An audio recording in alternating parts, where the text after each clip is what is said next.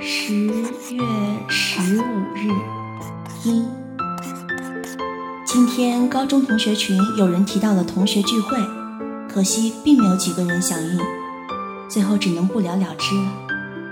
我应该早就料到了这样的结果，可是还是有点失望。他像往常一样没有发言，可能是学业太忙了吧。如果如果我们一直都没有毕业，该多好呀！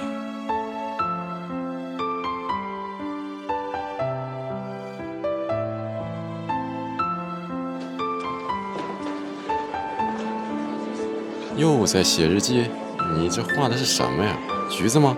是清明。还有，你知不知道随便看女生日记是很不礼貌的呀？哦，我懂了，就是青色的柠檬，对不对？叫的真高级。不看就不看，快走吧，教室里都快没人了。我马上就好。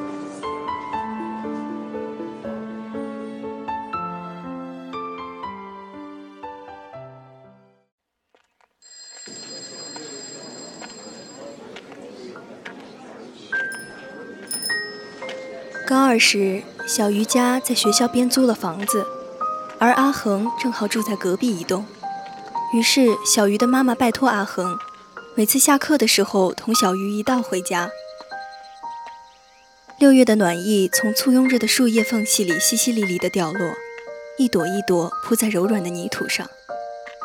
氤氲着树叶清香的空气被揉碎在金光下，在风中荡漾成午后时光。每当放学后，他们走在林荫道上，把斑驳的影子踩在脚下的时候，小鱼总会有种错觉，好像他们的世界只剩下彼此一样。小鱼，嗯，你觉不觉得杨帅最近越来越狂躁了？肯定啊，这离高考还有多远？恐怕只有你这种清华北大的种子选手才不当回事儿吧？清华北大哪有那么容易？我本来也不打算去。说起来，晚上要交的模拟志愿表，你打算填哪个学校？我吗？我想想，嗯，南大吧。南大，南大是在 Z 市吧？那挺巧啊。你是不是要报 Z 大？我记得 Z 大来宣传的时候，你可是抢着坐第一排呢。我喜欢 Z 大，当然得抓住机会啊。原来那场宣讲你也在？没没没没没，Z 大离我太遥远了。我听沈哥讲的，你可别听他瞎讲，你还不如直接来找我。哎，到了，嘿嘿，下次一定。我先走啦。嗯，去吧。小鱼一路小跑着，没有回头，直到确定阿恒已经走远，才站稳了脚，转过身往阿恒离开的方向看去。他摸了摸自己滚烫的脸，揣摩着少年那句没说完的话。闷着嗓子笑了笑，又好像才反应过来似的，调整了一番表情，才继续往家走。回来啦，快吃快吃，饭都凉了。哎，对了，我今天联系了本地湖大的一个朋友，他说湖大呀对本地生优惠挺大的，我把他微信给你，这周末有空的话去和那个阿姨聊聊啊。妈，我不想考本地。我想考 Z 市，Z 市，我们之前不都说好了考湖大的吗？我就要考 Z 市，你怎么这么不懂事？有目标是好事，可这离高考才多少天了，掰着指头都数得出来吧？你的成绩去 Z 市，能去什么好大学？你别告诉我你想考 Z 大，那纯粹是做梦。够了，我不想听。你不想听，那你倒是拿成绩说话呀！我们为你将来填志愿的事情忙得焦头烂额，好不容易才有这么一个机会，你能不能上点心？你要去你去，我我要去上晚自习了。小鱼，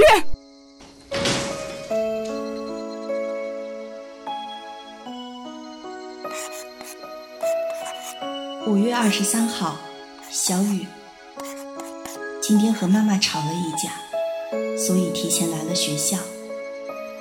来学校的路上，我想了很多。我总以为我能够把对于成绩的无力感藏进心里，能够去忽视试卷上鲜艳欲滴的红色，还有玻璃破碎的刺耳声响。可是，可是日复一日的挣扎，只能让我越来越深刻的意识到，我与他之间已经越来越远了。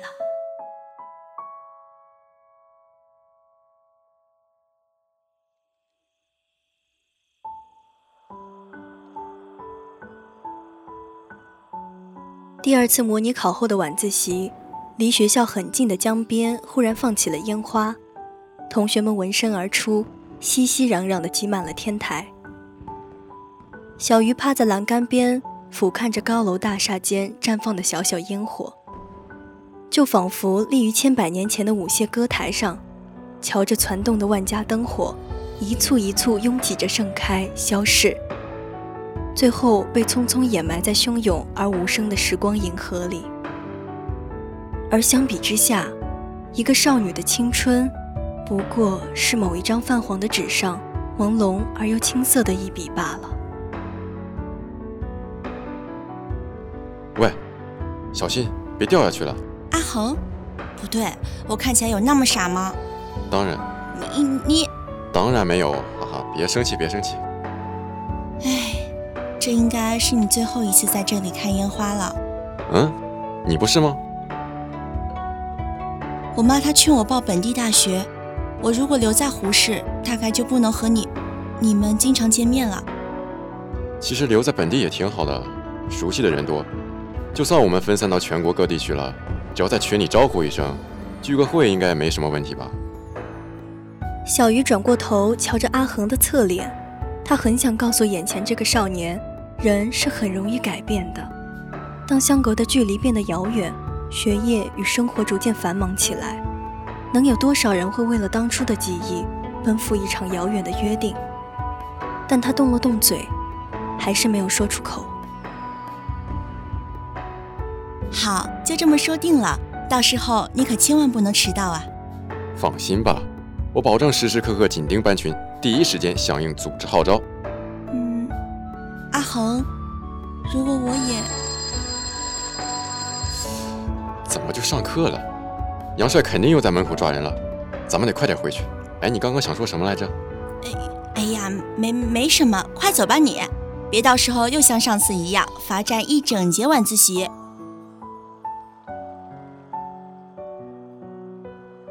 在后来的许多夜里，小鱼无数次梦回那个放着烟火的夜晚。梦里的他有时把那句话说了出口，有时依旧没有来得及。但直到梦里那个人的影子已经模糊不清，他还是没有等到一个答案。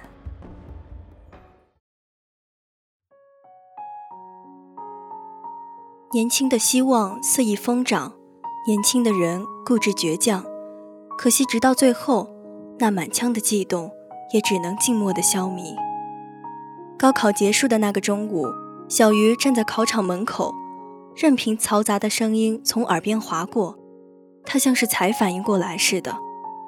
原来，转眼就到了离散的时候。毕业的那天晚上，阿恒被其他同学拉去庆祝，只来得及同小鱼简短的说了几句话。你最后还是听了阿姨的话，留在这里。以我的成绩，如果想要去好一点的大学，本地是最合适的吧。哎，阿姨她也是为了你好。喜欢 Z 市的话，可以放假来玩，我给你当导游。嗯，以后回到胡市，别忘了打电话给我。嗯，我请你喝奶茶。你也别忘了。峰哥，好了没啊？大不了你拉着小鱼一起来玩嘛。不用了，不用了，你快去吧。我我我妈让我早点回家，我先走了。成。你别急，记得路上小心啊。那再见。嗯，拜拜。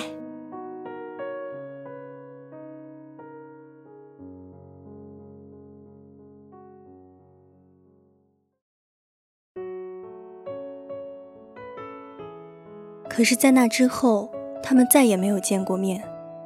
湖大的录取通知书到的那天，小鱼回了母校一趟。那是一个无风的午后。落叶拽着夏意沉淀下来，滚白的斑马线磨灭消亡，锃亮的油漆锈透掉落，摇摇欲坠的篮球架再三翻修，空心撞进框的篮球却已不知腐烂在哪个角落。一切是如此的熟悉，却又如此的陌生。小鱼好像是从一场悠长的、透着岁月滤镜的梦中醒来，一头扎进了冷酷的现实，被冰冷的孤独划得遍体鳞伤。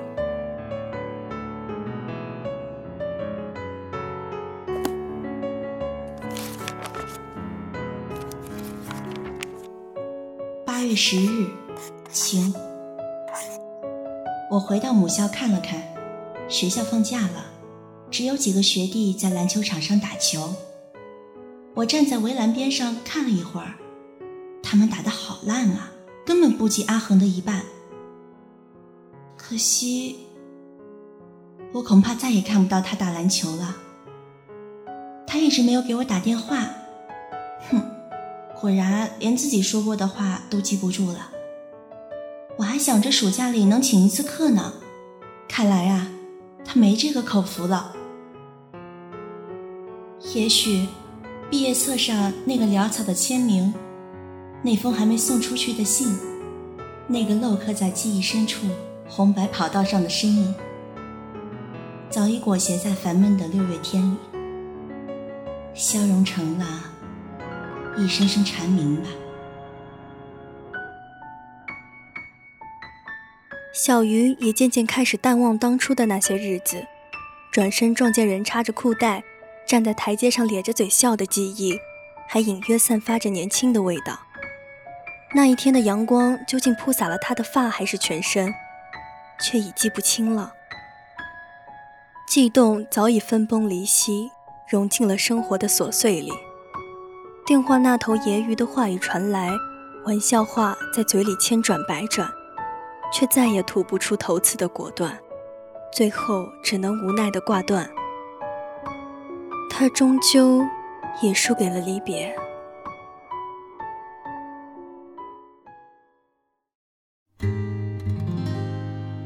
我偶尔还是会回想起那段日子，在看到熟悉的人或者相似的事的时候，它就像清明一样，带着一丝酸。一丝苦，却青涩而美好。我多希望我永远是那个笨手笨脚的高中生，多怀念与他走过的那一段林荫小道，多想念每天晚上将一点一滴的美好记录在日记本上的时光。但我一边不知疲倦地将这一切镌刻在纸上，却又只能无力地意识到。总有一天，他们会离开，留给我的只有这个日记本而已。小鱼抬起头往窗外瞧了一眼，猝不及防地撞见了满眼灿烂而温暖的阳光。他愣了一会儿，低头把日记上的阴天改成了多云转晴，然后在角落里画上了小小的青柠。这一次。他没有慌乱地把它涂黑，也没有怀揣着少女的幻想凝视良久，他只是微不可察地笑了笑，然后慢慢的、慢慢的把日记合上，叹了口气，像是感慨，又像是释怀。谢谢你，再见。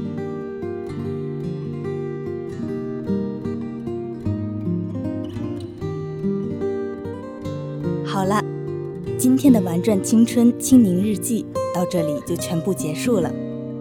播音：小唐、柳月、秋秋、玉手洗洁，采编：隔壁小梅，机务：月行歌，携众千听共同感谢您的收听。我们下周同一时间再见吧。